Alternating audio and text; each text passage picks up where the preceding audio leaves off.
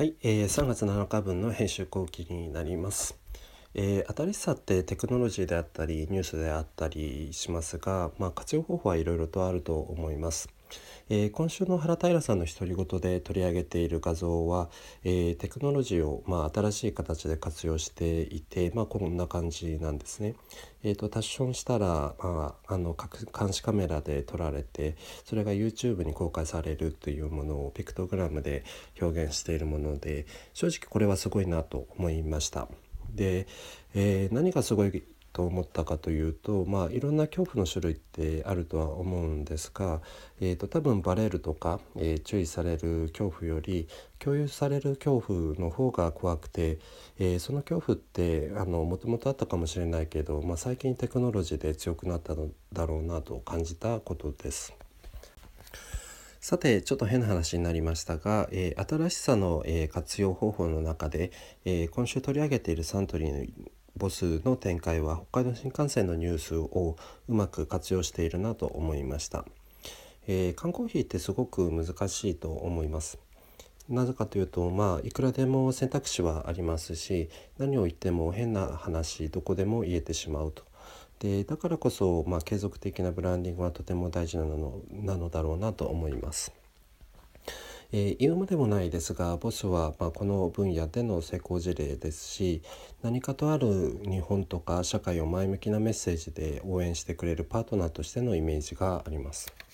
えー、今回、えー、抜けられないトンネルはきっとないというメッセージも、えー、トンネルみたいに一歩一歩進んでいけば、まあ、何事も解決できるという前向きなメッセージに感じてすごくいいなと思いました。でしかもこのメッセージを伝えるのにこの海道新幹線のニュースは、えー、話題説得力タイミングの、まあ、側面でいずれも最大化しているなと気づかせてくれてさすがだなと思いました。で最近まあちょっとあの講演を見ている時にまあなんかカリスマ性のあるその起業家っていうのはなんかあの一つの特徴を持っていてでそれが何かというと、まあ、何かを表現する時に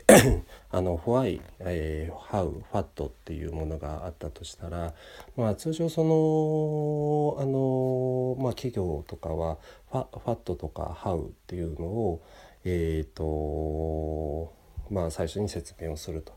いう話がありました。で具体的に言うとパソコンで言うと、まあ、安い安いパソコンとか、えーとまあ、デザインがいいいいパソコンとかそこら辺をまあ押すというのがあるというふうに聞いたんですけれども、えーとまあ、あの先ほどのその成功している、えーと、起業家っていうところは例えばアップルですと、まあ、Think Different っていう Why の部分があってだから、えーとまああのいいデザインがあってそれは、まあ、PC だというふうにホワイハウハットの順になっているというふうにな、あのという話でした。で、えーと、この話と、まあ、今回のボスの話ってちょっとつながる部分があるかなと思っていてそれが何かというとそのボスって、まあ、ファットの部分、まあ、缶コーヒーの部分ですねそこはもう本当にまあ、あのいかんともしがたいぐらい差別化が難しい状況の中で、まあ、そういうそのボスが考えるホワイの部分ですね、まあ、ちょっといろいろとある日本の社会を支えるとか応援するとかあのちょっと笑わせてくれるみたいなそのホワイ、まあ、存在意義の部分を常に発信し続けるっていうようなところがすごくあの共通しているなと思いました。で多分それってその一発で、えーと、できるものではなくて、まあ、ずっとボスみたいに継続しているからこそ、まあ、あのそういったところが、えーと、形成されていくっていう部分もありますので、えーとまあ、このボスの展開っていうのは、まあ、あの今回は一つですがこの全体の流れの中でとても意義のあるものだなと改めて感じています。えー、最後に広告業界の気になる情報から3つピックアップします。えー、1つ目はアドウィークのサムソンの VR の展開についてです。えーと、VR を使って高所恐怖症とか曲がり症を、えー、改造にできるのかというポイントを検証したらしくてで、まあ、実際何パーセントあの その恐怖度が下がったみたいな結果を示しているっていうところとえーと、何をするかではなく何を持っているのかを重視する、まあ、若い世代にとって VR の体験で、まあ、自分の可能性っていうところを、まあ、追求したり体験できるコミュニケーションはが、まあ、これから加速するというポイントが、えー、印象的でした。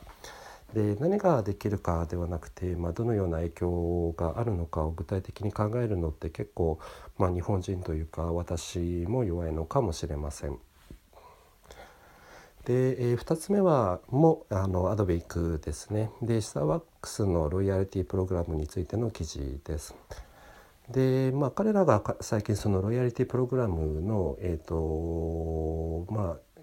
重視しているポイントを変えたというところですね。でそれがまあ訪問回数じゃなくて、えー、と購入額で、えー、とロイヤリティ度を測るというところがあったらしくてで、まあ、ユーザーからブーイングが起きているというものでした。でえっ、ー、となんか俺はロイヤルだけれども新しい定義ではロイヤルじゃなくなるっていう声も出ているみたいなんですね。でまあ多分そのいろいろなデータが入手可能になな中で、まあ、魅力的なユーザーっていう定義も変わっていくとは思います。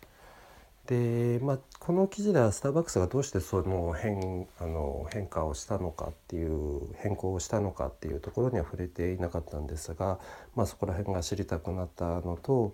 まあ、例えばその新旧同時にそのその定義を走らせるみたいなことはできなかったのかなとも感じました。えー、3つ目は、えっとね、ネットディペンダンスシンドロームさんの、えっと、ゲタレードの CM についてです。で、え、メッシがそんなに、えーと、喋らないというポイントから、えーと、サッカーを通して諦めないことをたくさん体で伝えているっていうことが、まあ、すごく説得力と迫力を持って、えー、伝わってきました。